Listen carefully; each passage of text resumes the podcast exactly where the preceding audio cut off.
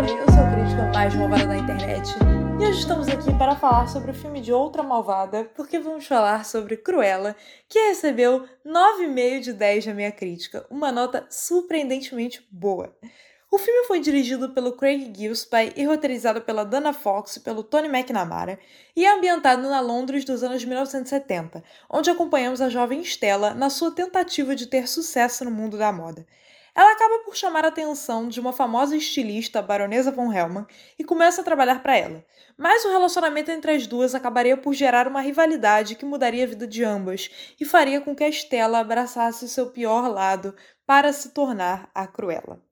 Desde 2014, com a estreia de Malévola, a Disney investiu muito pesado em uma leva de refilmagens dos seus desenhos animados clássicos para fazer filmes que, na sua maioria, se sustentavam só na nostalgia e traziam poucas coisas novas para as narrativas já estabelecidas. E também eram filmes que nunca conseguiam superar ou ao menos serem tão bons quanto as suas produções originais. Mas finalmente, depois de tanto tempo, um grande acerto foi feito e ele se chama Cruella. A tarefa de dar uma história de origem para uma mulher cujo grande objetivo era fazer um casaco de pele de cachorro e ainda fazer com que o público simpatizasse com ela não era nem um pouco fácil, mas deu certo e o resultado é uma Cruella que é sim menos má do que a sua contraparte animada, mas que também é menos caricata e bem mais humana em comparação. O filme é capaz de expor os infortúnios da vida da Estela de uma forma que não força o espectador a sentir pena dela e nem é usado como uma maneira de justificar algum ato errado da personagem. Ao invés disso, o filme consegue criar uma das raras protagonistas da Disney que não é perfeita e que tem impulsos com os quais realmente é possível se identificar. A rivalidade entre a Cruella e a Baronesa é muito bem desenvolvida, nessa que também acaba por ser uma história sobre como a raiva e o desejo de vingança podem estimular alguém a se superar criativa e artisticamente.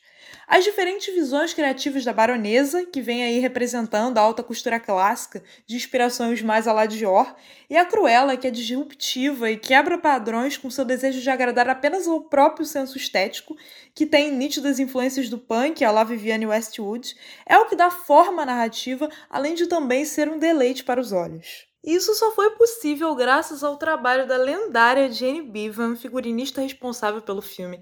Ela foi duas vezes vencedora do Oscar de melhor figurino por Mad Max A Estrada da Fúria e por Uma Janela para o Amor, e outras oito vezes indicada. Não me surpreenderia se ela ganhasse seu terceiro Oscar aqui pelo Cruella, e é o trabalho dela o responsável por estabelecer tão bem as diferenças entre a baronesa e a Cruella e, consequentemente, por dar muito do corpo do filme. Toda a ambientação, a trilha sonora também são feitas com excelência e contribuem muito para o longa-metragem. A Emma Stone se provou ser a escolha ideal para interpretar a Cruella. Ela faz uma protagonista muito carismática, que passeia bem pelos momentos mais vulneráveis da personagem, até aqueles em que ela precisa demonstrar mais confiança e poder. Já Emma Thompson encarna a baronesa seca e sem coração, também com extrema competência. Eu diria que as duas encontraram aí o tom ideal para se atuar no live action da Disney, que é um pouco mais exagerado do que a média, mas não a ponto de ser caricato, sabe? E o mesmo pode ser dito de todo o elenco de apoio, ninguém aqui entrega uma má performance. O longa-metragem conta com ótimas reviravoltas, é dotado de um excelente ritmo, a ponto de que eu nem me dei conta que mais duas horas se passaram. É um filme muito divertido de se assistir. Eu só diria que a transição da Estela para assumir esse alter ego da Cruella poderia ter sido feita com um pouquinho mais de sutileza e foi o motivo pelo qual eu tirei meu ponto aí, foi o que impediu o filme de ganhar 10, mas ainda assim é quase perfeito. Então, finalizando, Cruella se sagra como o melhor live action da Disney de longe, seja pela sua ambientação e figurinos perfeitos, pelas ótimas atuações e pelo roteiro que finalmente conseguiu acrescentar algo novo e relevante para a história dessa personagem que já é tão conhecida. Ah, e outra coisa, gente, vamos parar de comparar Cruella com Coringa, porque sinceramente a Cruella merece mais.